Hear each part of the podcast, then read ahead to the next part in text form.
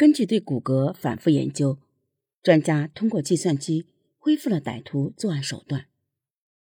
歹徒呢，可能是先在路上袭击了受害者，将他打昏以后，再拖到这个沟里，然后歹徒可能怕受害者醒来，又用什么重器反复打击受害者头部，导致重伤。不过，因为受害者年轻，生命力顽强，仍然没有死。歹徒可能发现受害者还在喘气，就决定杀人灭口。他使用尖刀这类的凶器，从下到上割开了受害者的腹部和胸部，反复猛刺，割下了受害者的心脏，导致受害者惨死。在行凶期间，歹徒手法极为凶残疯狂，导致骨骼上留下累累刀痕。通过计算机对受损骨骼的还原，基本可以确定歹徒的作案手法。至于受害女性是否遭到性侵害，因尸体已经成为了白骨，无从检测。根据现场情况分析，歹徒很有可能是劫色。受害者衣服被脱下扔在一边，他的财物也没有损失，崭新的自行车也没有被歹徒带走。鉴定结果出来以后，所有的人都被惊呆了。河北省自建省以来，各种大案不少，还从没听说过有开膛摘心杀人的呢。这起案件震惊了河北省公安厅，迅速上升为省级督办案件。河北省公安厅认为，歹徒如此凶残变态，说明是无人性的杀人狂。这种杀人狂对社会危害是很大的，务必尽快抓捕。于是呢，七幺三专案组迅速成立，省里和磁县调集精兵强将，由磁县公安局局长王义林担任组长，省里提供大量财力人力，也确定了限期破案的时间。专案组成立以后的第一件事，自然是确定死者身份。根据法医的判断，磁县立即对一个月内失踪的女孩进行排查。此县呢，人口不过五十万，是个小地方，失踪人口有限。几个小时以后呢，警方就有了突破。在六月二十五日失踪的刘姓女孩，很可能就是死者。这名女孩叫刘巧霞，年仅十八岁，是本地刘庄村人，在光禄镇安全帽工厂打工了一年。二零零四年六月二十六日。刘巧霞上午九点多离开工厂，去张村找男朋友张金龙。当晚呢，没有回家。刘的家人连夜找到张金龙家，但张金龙说根本没见到刘巧霞。刘家人紧张之余，集合了几十名亲友，分头寻找，却毫无收获。无奈之下呢，刘家人一边报警，一边在磁县到处张贴寻人启事。快要一个月了，刘巧霞无影无踪。根据刘家介绍，刘巧霞失踪时骑一辆崭新的凤凰牌女士自行车。刘巧霞比较矮小，身高只有一米五七。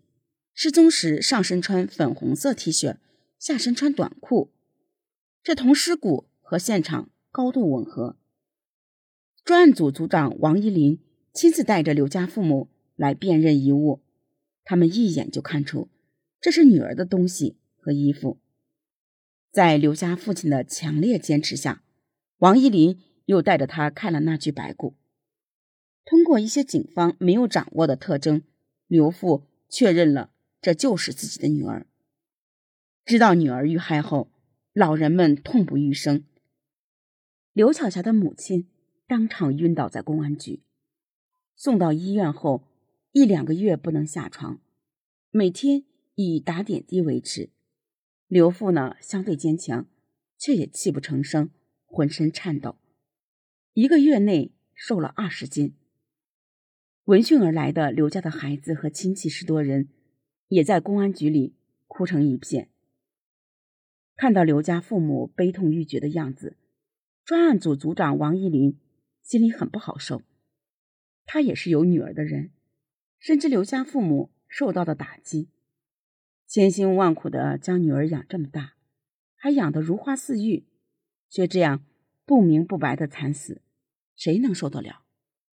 作为警察而不是神父，王一林的责任不是劝慰老人，而是尽快抓住歹徒，还死者一个公道。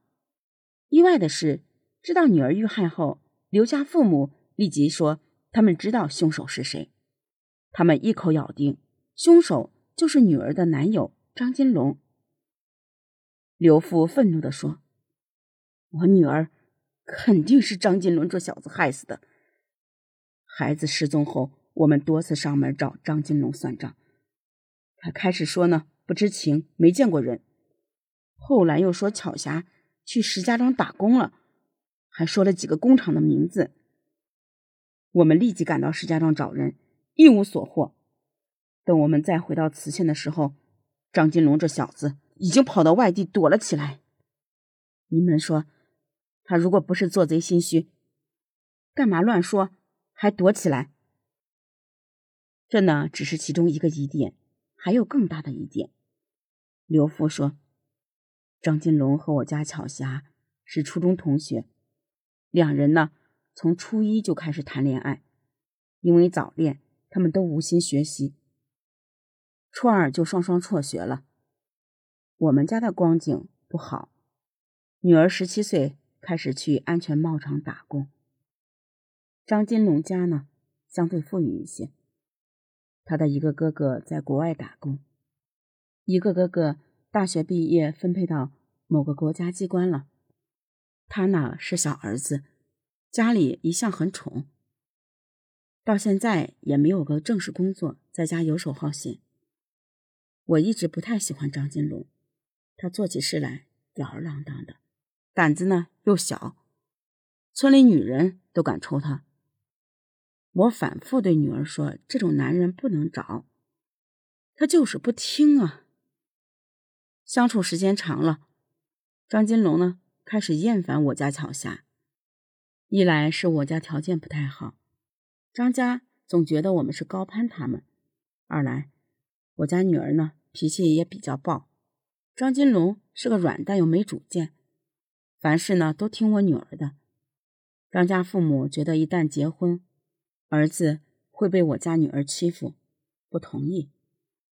我家巧霞多次要求结婚，张金龙总是借口年龄不够，不领证，多次拒绝。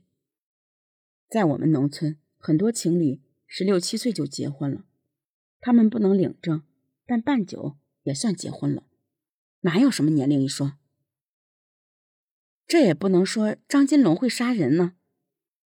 嗯。重要的我还没说呢。六月二十四日呢，张金龙的邻居一个女孩牛琪琪到他家去，喊打麻将的父亲回去吃饭。进门以后呢，牛琪琪无意中听张金龙给他表哥说，马上要去石家庄打工，想借此甩掉刘巧霞。见牛琪琪进来，张金龙也就不说话了。牛琪琪呢和刘巧霞。是工厂里的工友，还住在一个宿舍，关系呢也不错。牛琪琪考虑了一天，六月二十六号上午把这件事偷偷告诉了我家巧霞。我家巧霞呢很吃惊，也很伤心，不顾上班，刚刚一个多小时，连假都没有请，就赶去张金龙家质问。工厂呢离张金龙家很远，骑车呢也要四十多分钟。巧霞就向牛琪琪借了一辆崭新的凤凰牌自行车。听说巧霞失踪以后呢，好心的牛琪琪跑到我家，就说了这件事儿。牛琪琪还说，经常看到同村一个女孩和张金龙来往，怀疑张金龙喜新厌旧，勾搭上其他女孩，以打工为借口甩掉旧爱刘巧霞。听了刘父这番介绍，民警们。开始警惕起来，穷生盗，奸生杀，感情纠纷是很容易搞出人命的。那么，如果刘巧霞跑去张家质问，甚至打闹，张金龙很有可能恼羞成怒而杀人，然后背到山上埋掉了。这种推论合情合理，因此刘巧霞失踪后，刘家去张家大闹过几次。听到刘家的说法以后，专案组立即部署抓捕张金龙。